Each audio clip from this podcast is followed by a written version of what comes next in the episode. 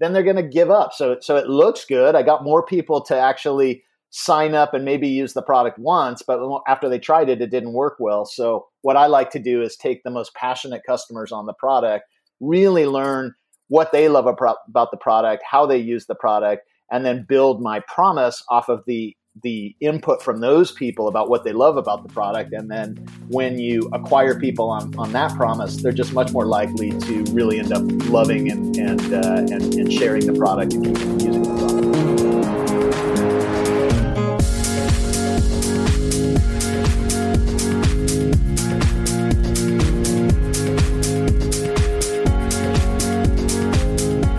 Check, check. Herzlich willkommen zu einer neuen Ausgabe Social Marketing Nerds. Welcome everyone to our Social Marketing Nerds podcast. My name is Ben Küstner. Thank you very much for tuning in. So we are just a few days ahead of our conference Ads Camp in Cologne and today we are broadcasting our second English episode. But as this is usually a German podcast, let us give a quick German introduction so everyone from Germany knows what the heck is going on. And then we are going to switch back to English for this episode. Ja, moin moin. Hier ist der Ben Küstner von den Social Marketing Nerds. Vielen Dank, dass du wieder eingeschaltet hast. Heute haben wir unsere zweite englische Ausgabe. Und warum ist das Ganze auf Englisch? Wir stehen wenige Tage vor unserem Jahreshöhepunkt, dem Ads Camp in Köln unsere Konferenz. Wir erwarten an die 600 Teilnehmer und zum ersten Mal haben wir einen Konferenztag, der nur auf Englisch ist. Wir übersetzen da aber nicht einfach die Vorträge auf Englisch, sondern wir fliegen wirklich Leute quer aus Europa und den Vereinigten Staaten ein. Facebook-Experten, Marketing-Experten und Growth-Marketing-Experten. Und über wen rede ich da? Über unseren heutigen Podcast-Gast. Ich bin sehr stolz, dass wir ihn gewinnen konnten. Wir haben heute zu Gast bei uns im Interview ein Pionier des Growth Marketings. Es ist Sean Ellis. Sean Ellis hat mit seinem 2017 veröffentlichten Buch Hacking Growth die Marketingwelt schon ein Stück weit auf den Kopf gestellt. Und ich bin wirklich sehr stolz, dass wir ihn für unsere Konferenz in Köln gewinnen konnten. Er wird eine Keynote auf unserem zweiten englischen Tag halten. Darüber hinaus wird er einen Workshop halten am Folgetag ähm, das macht er zum ersten Mal tatsächlich in Deutschland. Und ja, für alle, die eben nicht dabei sein können, beim Adscamp 2019 haben wir diese Podcast-Folge aufgenommen. So könnt ihr ein bisschen in die Welt von Sean Ellis einsteigen, in die Welt des Growth Marketings. Die Konzepte von Sean Ellis gehen weit eben über das Thema Facebook-Werbung, Pinterest-Werbung und Performance-Marketing hinaus. Es geht um agiles Marketing und ich kenne eigentlich niemanden, der in der Lage ist, äh, die Konzepte holistisch so schnell und gut knackig auf den Punkt zu bringen. Es sind Konzepte, die eigentlich schon seit zehn Jahren in Silicon Valley verwendet werden. Facebook ist mit auch einer der Vorreiter selbst gewesen. Und aber auch in Deutschland, muss man sagen, gibt es ja mittlerweile einige Unternehmen, die sich dieser Konzepte oder ähnlicher Konzepte angeeignet haben. Zum Beispiel Zalando oder About You, finde ich, machen da einen sehr, sehr fortschrittlichen Eindruck. Und bevor ich jetzt eben hier schon zu viel verrate, wünsche ich euch jetzt viel Spaß mit unserem englischen Interview mit the one and only Sean Ellis. Let's go. So, back to English. Yes, thank you for staying on. So, once again, um, we are the social marketing nerds. We started with social advertising, especially performance marketing on Facebook here in Germany around 2012, just when it kicked off here in Germany. And we are actually just a few days ahead of our own conference, which is called AdsCamp 2019. It takes place here in Cologne, Germany, and it's a conference focusing on social advertising and performance marketing, especially on social media channels like Facebook, Instagram, Pinterest, and so on. And from our experience, from the companies we work with, we have actually learned that in today's world, as competition is getting tougher on all these platforms, Today, it actually takes a bit more than just to know which buttons to click. It's always good to know where some short term opportunities are, but to build long term successful campaigns to make a positive ROI in the long run from Facebook ads and co, it takes a bit more. You have to holistically think about your marketing approach. And our today's guest is actually an expert on this field. He is the author of the famous book Hacking Growth. He is one of the keynote speakers at our conference this year. So, without any further ado, we're gonna play the interview now. I have to apologize for the mic quality. Actually, my mic was a bit too loud. We did all the best to make the sound quality as good as possible. So, apologies for the sound quality. Have fun with the interview. All right, listeners. Now we have him on the show, Sean Ellis, the author of Hacking Growth. Welcome to the show, Sean Ellis. Thank you, Ben. It's great to be on. Yeah, thank you for uh, sharing uh, some time with us. Um, so, uh, growth hacking is uh, probably one of the most famous marketing buzzwords of our time, time and also one of the most misunderstood. And you are actually uh, associated with uh, coming up with the term. And so, before we really dive into what it actually is, can you talk a little bit about uh, your background and what has actually led you to become a to become a growth hacker and to to writing that book? Yeah, yeah, absolutely. So, um, you know, for I, I really started in the super early days of the internet um, on on marketing. So I, I invested all of my money in a in a company in 1995 and then started working for that company in 1996 so that was was uproar. But then you know over the next uh, 15 years i had the the opportunity to be the early growth and marketing person on five different companies that reached that unicorn status that sort of 1 billion dollar plus valuation. And um, the first two were that that first company was called Uproar. It, it became a top ten website in the world. It was the uh, number one game site in the world, and uh, and then after that, I we helped uh, I, I, helped get LogMeIn off the ground, and and um, and so LogMeIn is now about a, a four or five billion dollar company, depending on where the stock market is on a certain day. But but for both of those first two companies, I took them all the way through their their IPO filings. So I got to see really from from customer zero all the way to having a company that could could be listed on Nasdaq.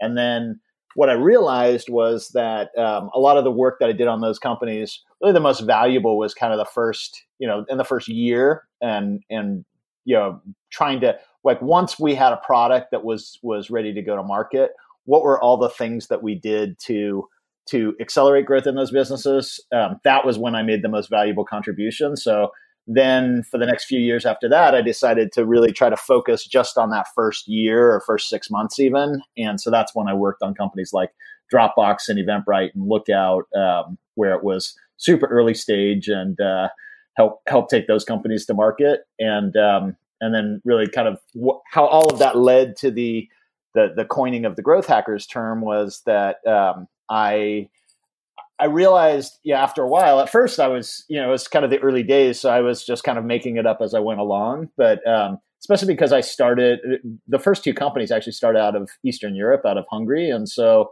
I didn't have a lot of people around me who were necessarily doing the same thing. So I just kind of made it up as I went along. And, um, and I realized kind of with within a few years that my approach was pretty different than what I saw most people doing. And, uh, but then I also looked around and saw that Facebook and LinkedIn and some other companies were taking a more similar approach to what I was doing and less of a traditional marketing approach. So that was really what uh, what led me to want to come up with kind of redefining how you grow companies kind of beyond marketing and and that's where this term growth hacking came from largely because I was I was trying to hire in people to these companies to replace me after I got them off the ground and I I wanted people who would approach growth in a way that I thought would be effective. And so by by giving it a different name, I could really define what the role was and and find people who who would raise their hand and say, yeah, that's me. That's how I approach it.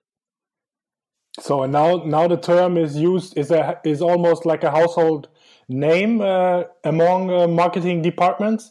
Um, but I think the, the definition of it can be uh, quite uh, differently interpreted. Right. So what, what is your what what is your definition of, of growth hacking? Sure. Yeah. I mean that's that's part of the reason why we wrote the book was because there was so much confusion around the term, and we really wanted to have have a book that um, outlined what it was. But I think in the in the most basic sense, obviously there's there's enough that I could fill an entire book with it. But in just a couple of sentences, um, it's really about thinking holistically about growth and not just not just simply the acquisition channels, but realizing that that there's a lot of different levers to growth, and if you if you apply data across each of those levers, really across a customer journey, and then you experiment to try to drive improvement across each of those levers, you can really drive much more substantial growth than, than, it, than if you're simply focused on what a lot of marketers do, which would be maybe advertising and early funnel conversion. But if you take it all the way through, that's when where a lot of power comes from. And so it extends beyond marketing to really product teams, engineering teams, and and ideally the whole company starts to think about growth and how they impact growth. Okay, so and uh, when we met in in Oslo, uh, you you talked about your story at log LogMeIn. Um, you were the first marketer there, and so most of our listeners are marketers. Um, most of them struggle with limited budgets, limited access to landing pages, limited limited impact on on the product.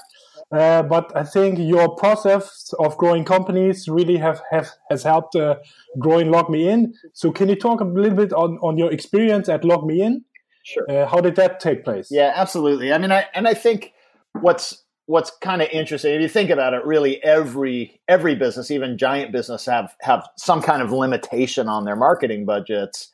And um, you know if you can prove that if i invest a dollar i'm going to get more than a dollar back or maybe in the case of germany i invest a euro i'm going to get more than a euro back then then it, it's usually possible to get your hands on more money. So the real challenge in in my experience is that that profitable ROI, the profitable return on investment on spending the money. And that's where the real challenge comes in is if if you're simply focused on buying the ads and maybe optimizing the ads and testing different media, it's really hard to drive that profitable ROI. But when you when you start to think, okay, how do I get someone not just clicking on an ad, but actually experiencing the product and building a habit around using the product then then you're much more likely to be able to drive that ROI and and scale customer acquisition. So a, lot of that learning came at LogMeIn when uh, you know, it's kind of mid 2000s. I I uh, did what most marketers do. I, I said, okay, I'm, I'm hired as the VP of marketing. I'm going to go out and start trying to acquire customers. And so I did lots of testing across the channels, lots of different ad testing and other things and I found that I could could spend about ten thousand dollars a month. And every time I, I tried to expand beyond that, I just couldn't find new opportunities for for profitable expansion.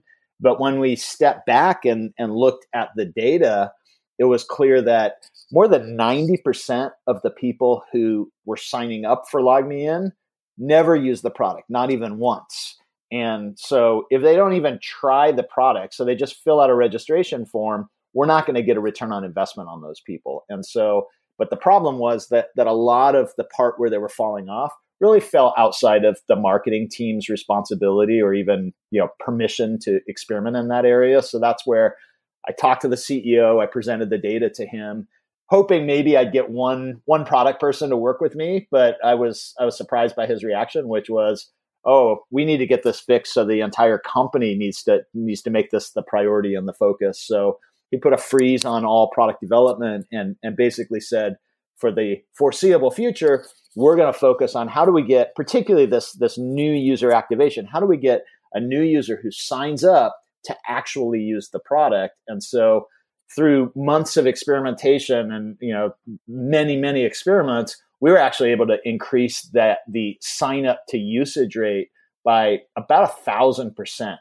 And so when we did that suddenly we were just much more efficient. So that just meant like every dollar we were spending, we got 10 times the return on investment that we got before that. And so suddenly lots of channels that weren't effective now were really profitable for us. And it actually, so no new creativity was really needed. It just, we had the efficiency. So when I went out and tested everything again, I could now spend over a million dollars a month on customer acquisition with a really fast payback on those marketing dollars spent. And those people who use the product and love the product told their friends. And it's really the whole engine unlocked from there. But that was to me a, a big aha moment that what I could do as a marketer really wasn't going to drive the the growth that we wanted nearly as much as if we got everyone in the company thinking about growth and and and how to how to get more customers getting a good experience with the product.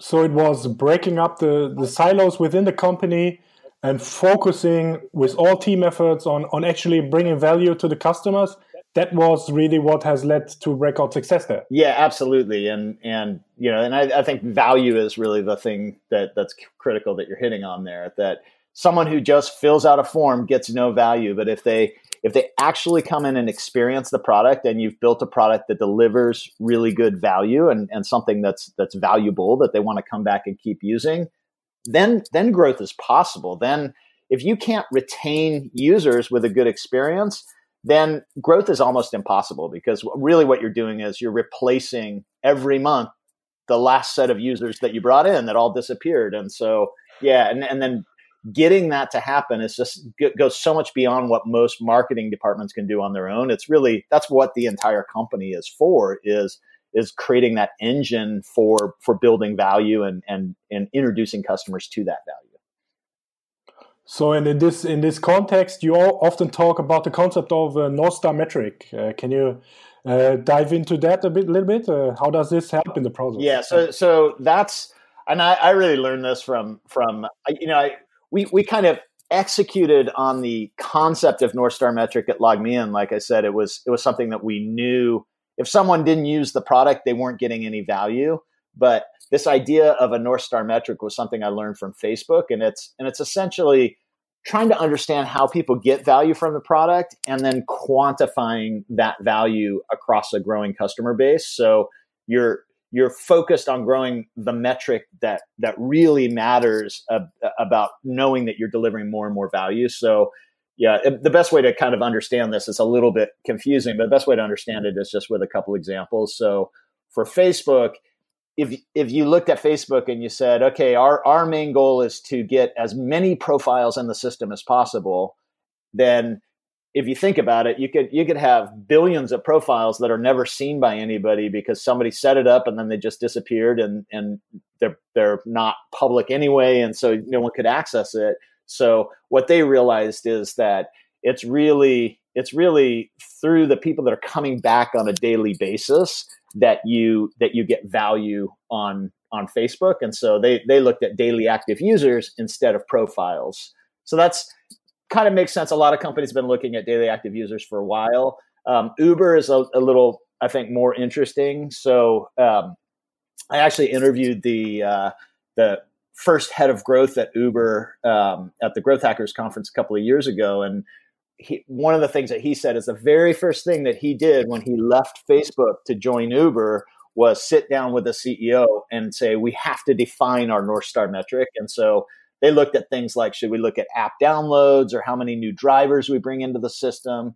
But what they realized that the value with Uber was when someone uh, really takes a ride. So if anytime that there's a ride that's that's delivered with Uber, money is given to a driver and then you know a rider actually gets to their destination and so that's that's the valuable thing so what they measure at uber is is weekly rides and every week that they have growth in those weekly rides, they know they're creating more value and they're they're creating a more valuable asset.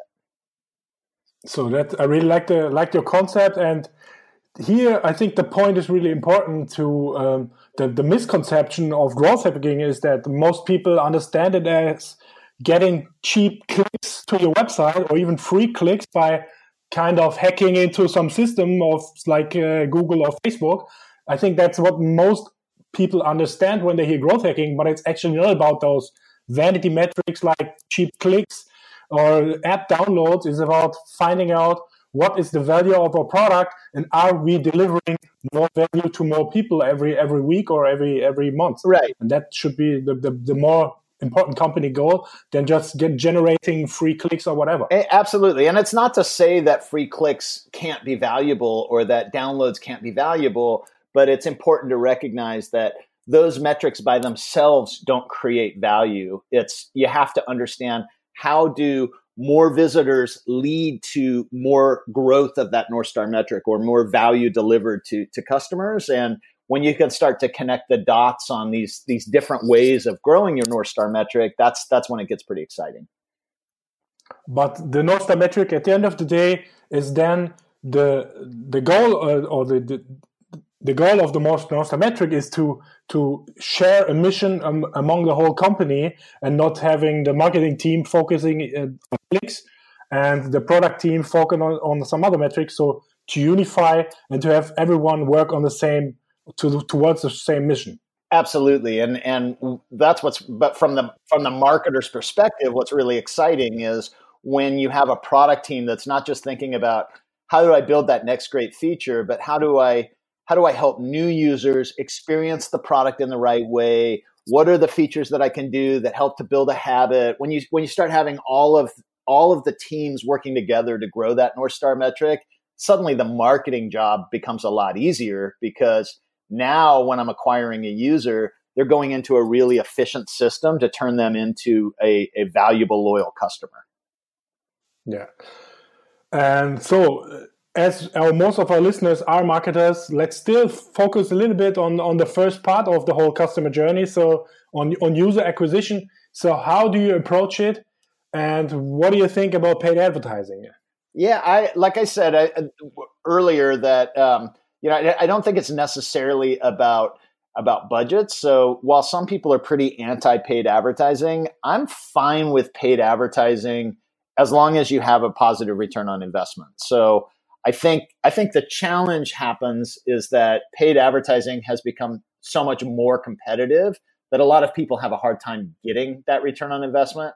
And then one other thing with paid advertising is that if you what I did find so we were pretty dependent on paid advertising at LogMeIn, like spending millions of dollars a month by the by the end and it's really hard to keep growing at the same rate when you're when you're growing via paid advertising when you're just because you know if i want to add another 10,000 people a day it's really hard to find some new way to add another 10,000 people a day on top of what's already working especially because channels are declining over time. So when i started working on dropbox i had that lesson in mind where i where i thought you know, there's so much passion from this user base that's already on the product, and there's a lot of uh, there's a lot of kind of natural word of mouth, but there's also you know some collaboration features and some sharing features and some other things in the product that if we can try to build our growth engine off of our existing user base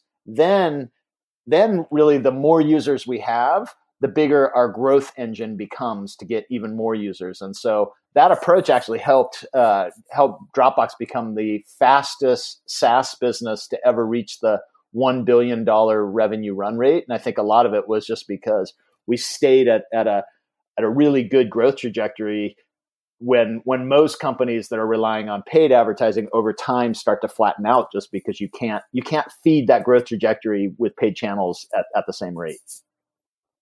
So i think when starting a company i think paid advertising is very advantageous uh, to get traction very quickly. Yeah and to be able to test very quickly with your first potential customers. But then, as just as you said, uh, enable in order to really grow the company, you with, with with with time you have to find out why are people signing up and why are other people not signing up and finding out really what what is the value of the product and then become independent of paid advertising so in the beginning i think facebook advertising search advertising on Google or other other channels are really powerful to get fast traction. But then to really grow the business, you have to become un, uh, undependent of those of those channels because you can't uh, do a hockey stick. Uh, uh, like like Dropbox did. Yeah. yeah. I mean one of the one of the interesting challenges that I found as well though is that um, it I I completely agree that actually paid advertising is is kind of easier when you're smaller because you don't you don't need to find many things that work to be able to get that traction.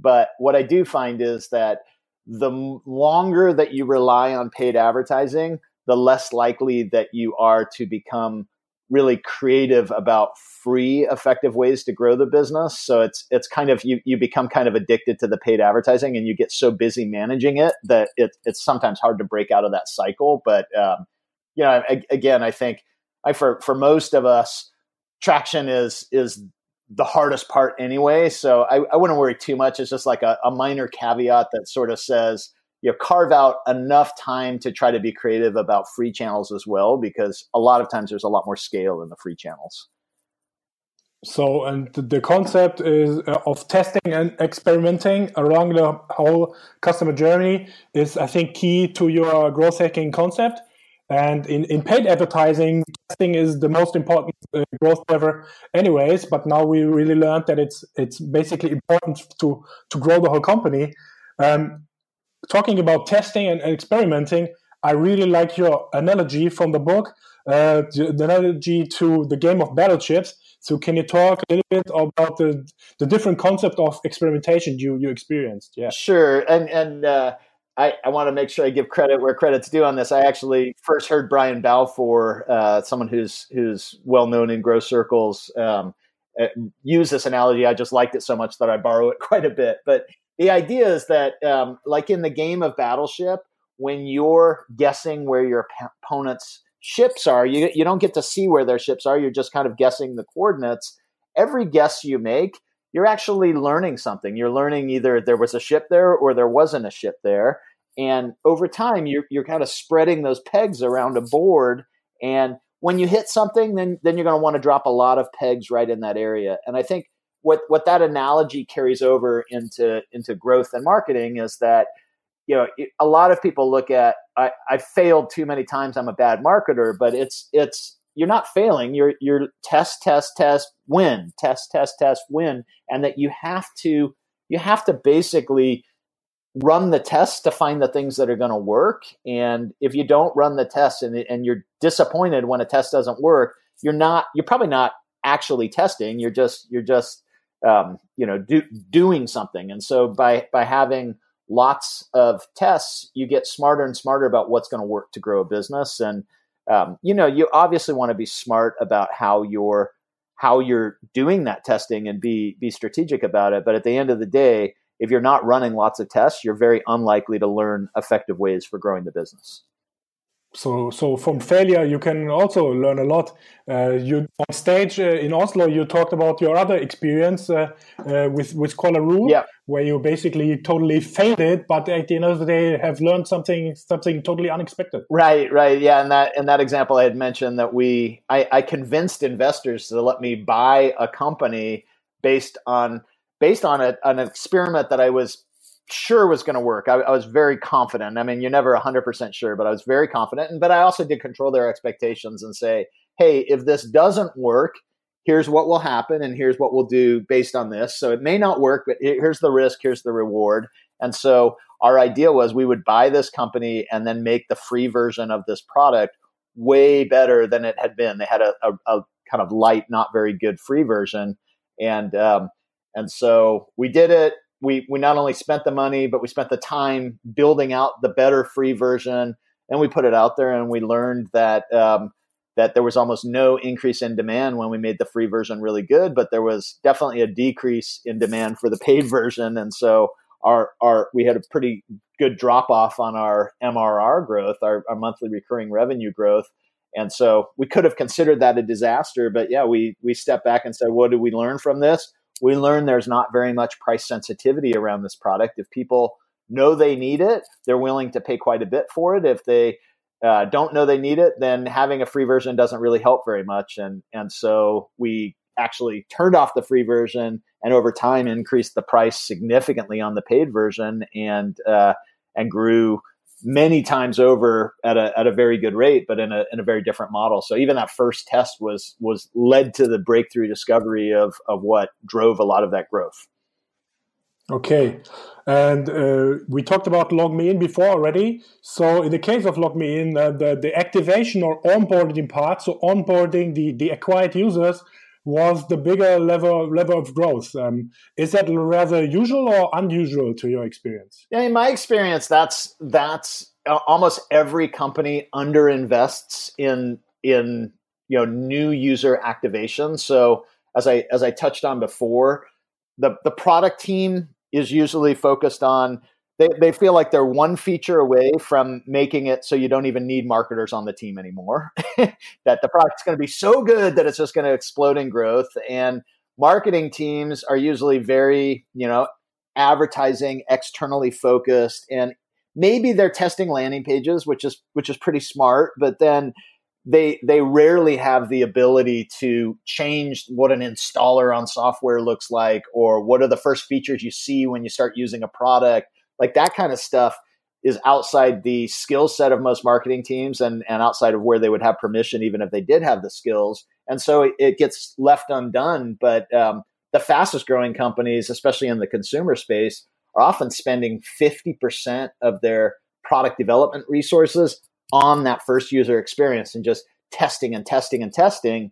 And when you get a new user to use the product in the right way, it's just so much easier to convert and retain those users get that return on investment on on all those dollars that you're spending or the effort that you're spending to acquire them and then ultimately get a lot more people having a great experience with the product. So that does mean on the one hand uh, getting the people who came to your website to actually converting and or even go further to actually do what you want them to do.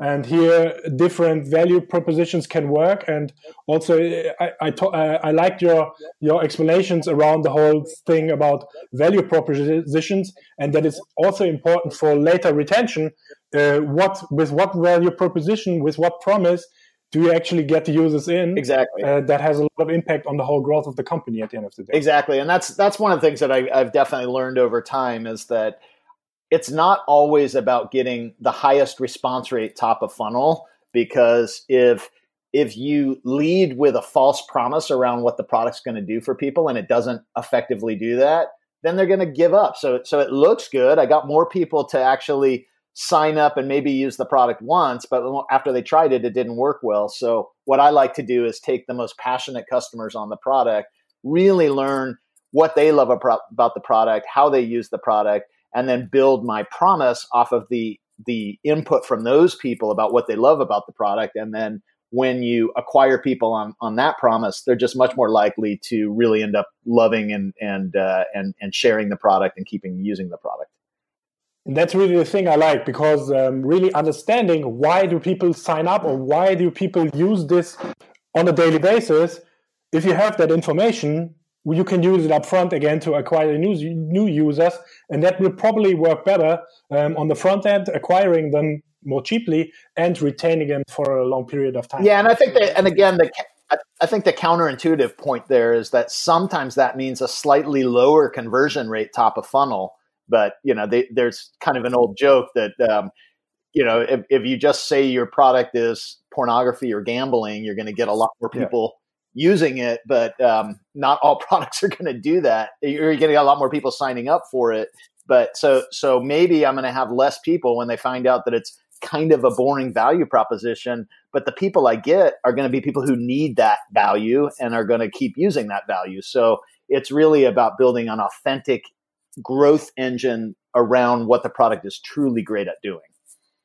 Yeah. Okay. So in Silicon Valley, actually most of the famous companies have a, have a growth team. Um, and they are using these principles. Um, Facebook, we already talked about a little about them. Uh, Facebook was one of the first teams really making use of the concept. So, uh, can you dive a bit deeper more about their North metric and how they approach the whole whole thing? Absolutely. So, I, I think yeah, Facebook Facebook's really a pioneer. If if if you want to learn more about this stuff, besides going to the the conference in May and and ideally attending the workshop and reading the book, just study Facebook a lot because they yeah. they do a lot of things right. So I think that the North Star metric and then the growth team was really something that what I learned as, as I mentioned that most of the companies I worked on, I left by the time they were filing for an IPO where Facebook has really figured out how do you scale how do you scale these things to to where you can have a billion users or 2 billion users and um, a lot of what they've done is they've they've built these cross functional growth teams that um, are they, they have all the skills embodied in a single team where they can focus just on on growing one particular part of the business, but they can move really fast with that experimentation.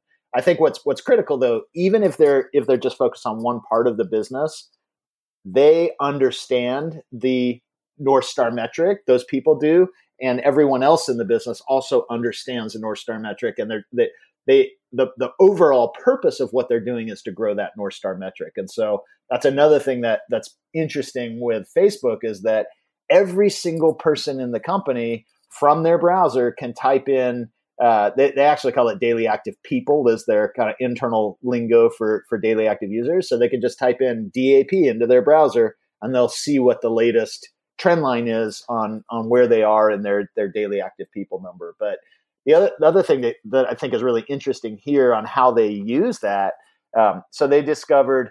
So so again, if activation is the critical piece, how does a new person on Facebook the first day you sign up on Facebook?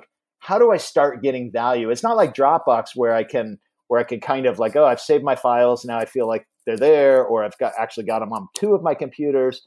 But with Dropbox or with Facebook, you actually you actually need to get value with the product. You need to connect with other people, and so you create your profile, and then with one connection, you're probably not going to come back the next day, or if you came back, that person is unlikely to make an update.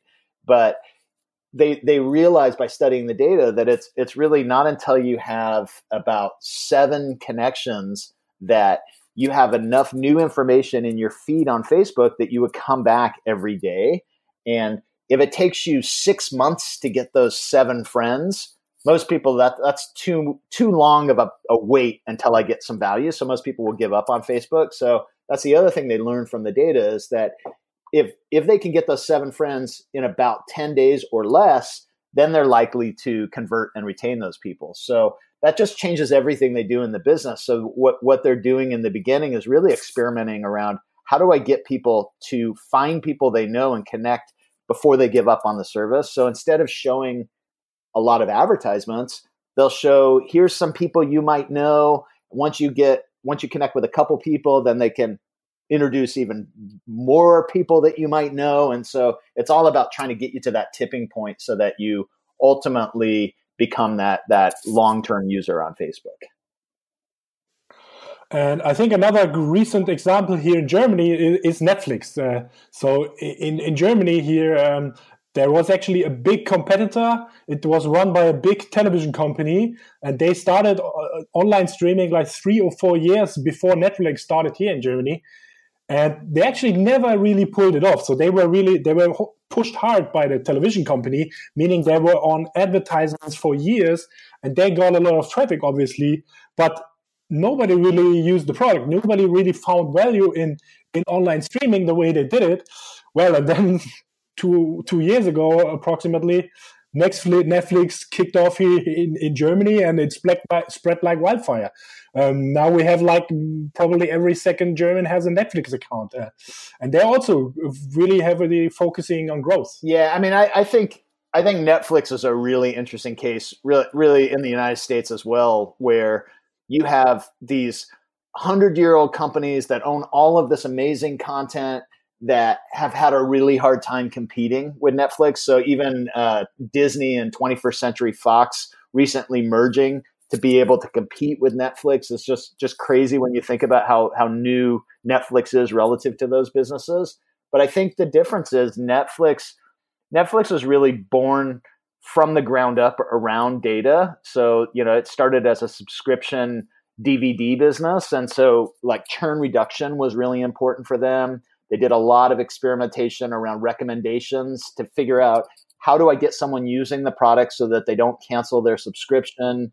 And then with streaming they had more data to work from. And they've just they've built this culture of data and experimentation and growth that these older companies they just it's really hard for them to break out of silos and, and rethink how they approach growth. And so all they want to do is throw a whole bunch of money on the customer acquisition side but it's that's just not enough to make the whole system work when you're competing against a company like netflix that has this fully integrated engine all the way through to creating passionate, loyal customers.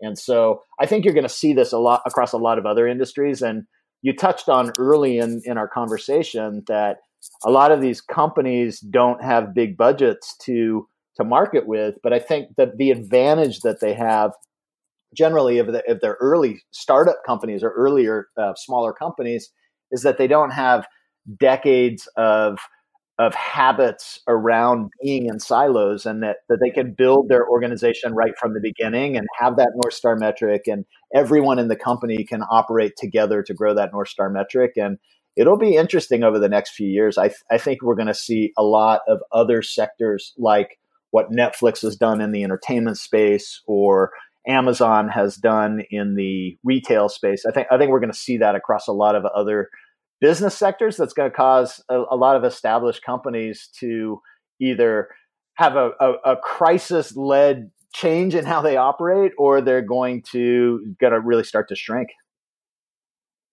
okay well thanks very much uh, for your time and for your for your insights here so uh, well on, on may uh, may the 14th and on the 15th uh, we're gonna meet at our conference. Um, so you're gonna be, do the, the keynote presentation on the on the 14th of May, and then on the 15th of May we're gonna go a one day deep dive workshop around growth hacking. So can you share a little bit of, of what you're going to talk about on stage and in the workshop? Sure. Yeah, I mean we're going to really just expand on on a lot of what you and I have have talked about today and and just help the audience understand how to how to operate in this way where you know, ultimately, you know, I, I know a lot of the attendees are going to be marketers, and you can't always drive kind of full company change as a marketer. But if you understand what your dependencies are, and I'll give you some strategies and how you get your CEO involved to uh, to be able to to to ideally um, organize the business in a way that's going to make your job a lot easier. So, I mean, that's one tip that I would give you is that if you can get your head of product, your CEO, and, and some others actually attending the workshop, your life is going to be much easier in terms of how you can be effective growing your company. Again, I started as a marketer and